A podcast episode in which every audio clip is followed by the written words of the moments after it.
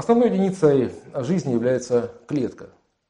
Клетка – это такая миниатюрная фабрика, которая производит там, необходимые вещества и энергию. Внутри клеток, мы сейчас говорим о соматических клетках, не о половых клетках, да, то есть мы берем классическую соматическую клетку. А внутри каждой соматической клетки, ну практически да, каждой клетки, мы не берем такие клетки специализированные, как эритроциты, которые безъядерные, находится ядро, которое ограничено ядерной оболочкой, и также ряд органелл, в том числе митохондрии. Внутри ядра имеются хромосомы, в которых находится ДНК. Это ДНК носит название ядерная или хромосомная ДНК. А внутри митохондрий также имеется ДНК. А, а, если мы возьмем хромосомную ДНК, то все эти хромосомы, они э, классифицируются следующим образом. Есть 22 э, пары аутосомных, то есть неполовых хромосом, а также одна пара половых хромосом. И э, половые хромосомы, они, э, почему половые? Потому что они отличаются, они определяют пол человека, да, какой будет у него пол, мужской или женский. Если у человека две хромосомы, две практически одинаковые хромосомы, которые носят условное название X, то есть э, XX хромосома, то перед нами женщина. Если у человека э, одна хромосома X, а другая маленькая хромосома, гораздо меньше, чем это X-хромосома, это хромосома Y, то мы имеем дело с мужчиной.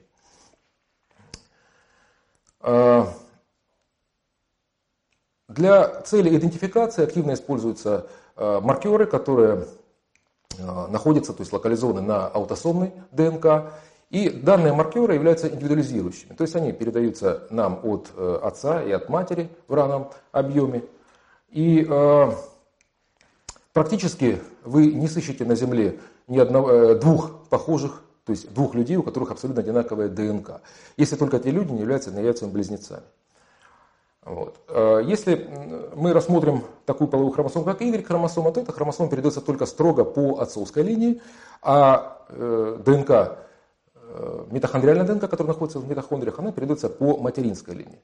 И вот э, Y-хромосома, митохондриальная ДНК, это они относятся к родословным ДНК-маркерам, да, то есть к родословным ДНК, то есть которые передаются, то есть которые одинаковы у, допустим, у всех э, родственников по мужской линии, или, ну, если мы идем, имеем речь с Y-хромосомой, или у всех родственников по женской линии, если мы ведем речь о митохондриальной ДНК. Значит, э, при э, выделении ДНК из биологического материала мы выделяем вообще всю ДНК всю ДНК, то есть суммарную ДНК мы выделяем.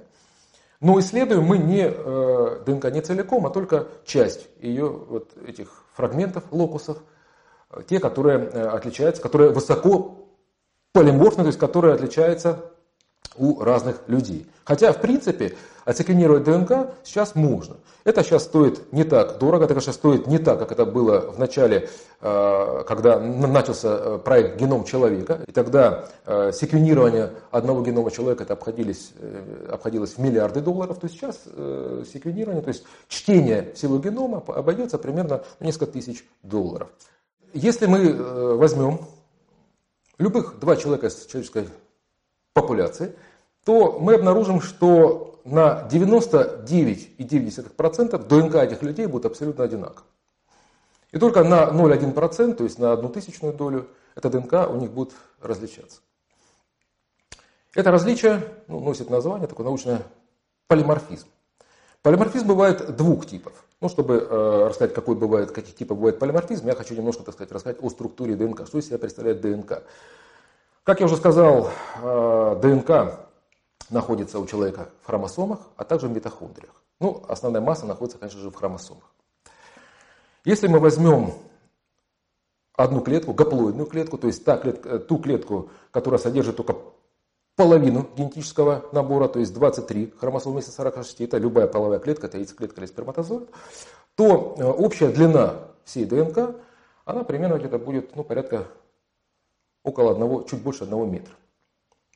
Чуть больше одного метра.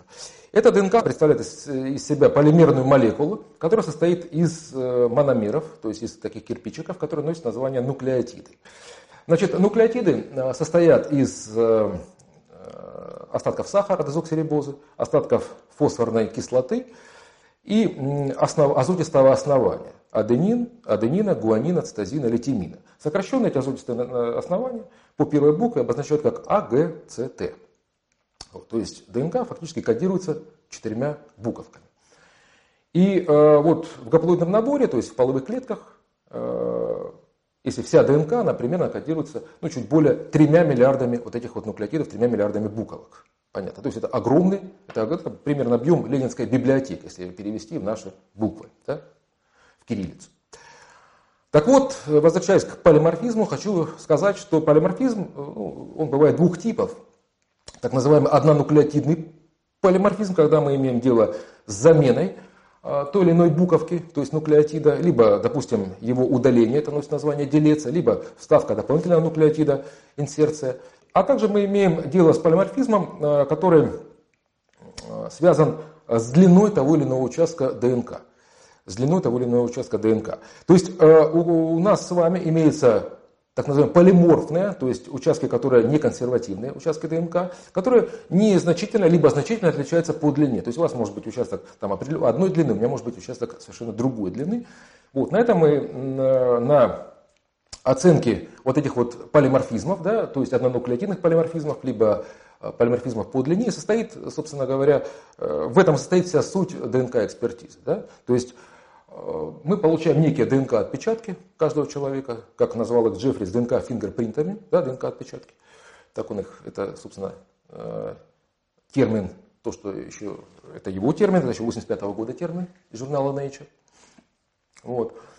Э, мы получаем, они еще называют, сейчас они носит название, вы их увидите, генотип или генетический профиль того или иного человека, и эти, этот генетический профиль сравнивается.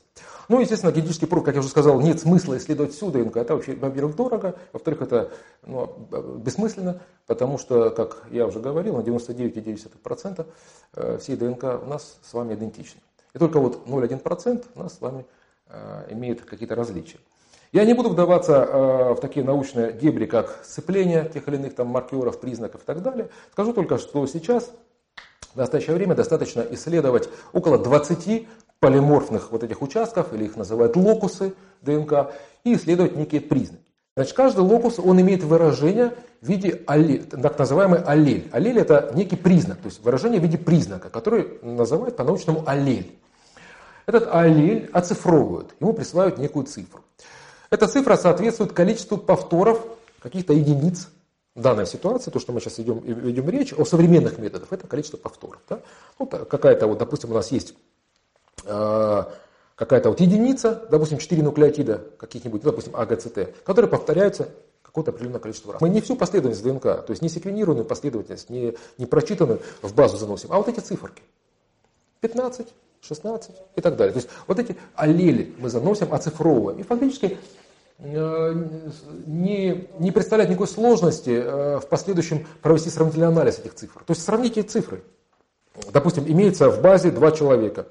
Э, какой-то, какой-то предполагаемый там отец, предполагаемая мать. И вот у нас есть некий ребенок, который, ну, который мы хотим установить родство по отношению к этим э, людям. Да? Мы знаем, что этот ребенок может получить, э, то есть мы знаем некий генетический закон, что он может получить только одну, э, один э, признак от матери, а второй признак по этому же самому так сказать, участку ДНК от отца. Правильно, да? Если, допустим, у него имеются эти признаки, которые имеются у этих двух людей, то мы не исключаем факт родства. Понятно, да? В данном случае родительство этих людей по отношению к этому ребенку. То есть вот так проводится исследование. Либо еще проще, если, допустим, мы хотим узнать, кто там курил тот или иной, тот или иной там сигару, сигарету или еще что-то. Да?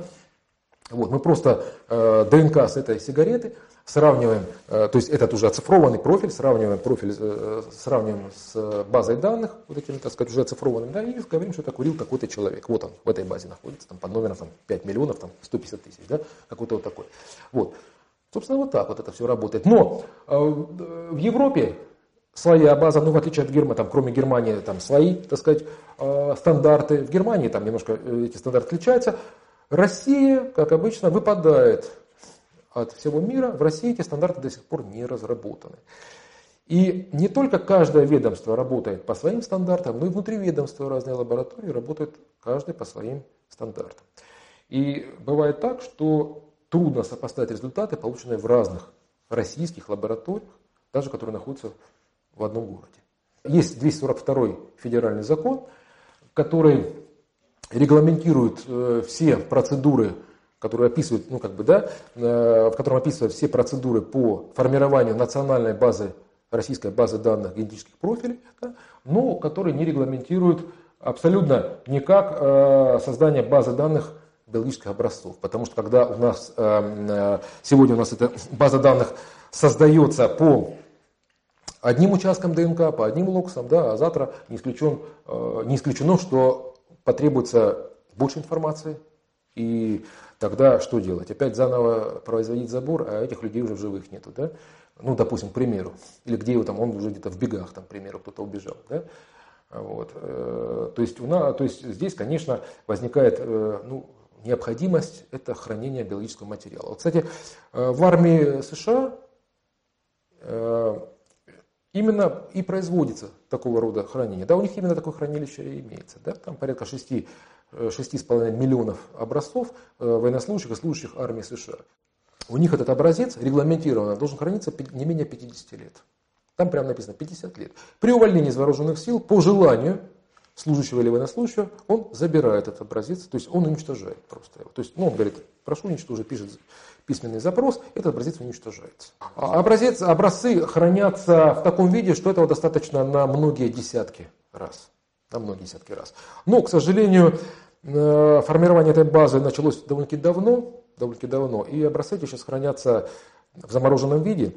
И для обеспечения хранения вот этих вот многих миллионов образцов требуются очень большие энергозатраты.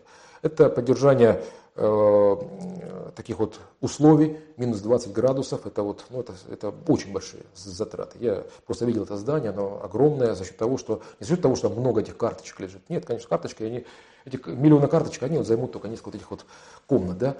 Вот. Это за счет того, что там очень много вот этих морозильных установок, которые обеспечивают хранение.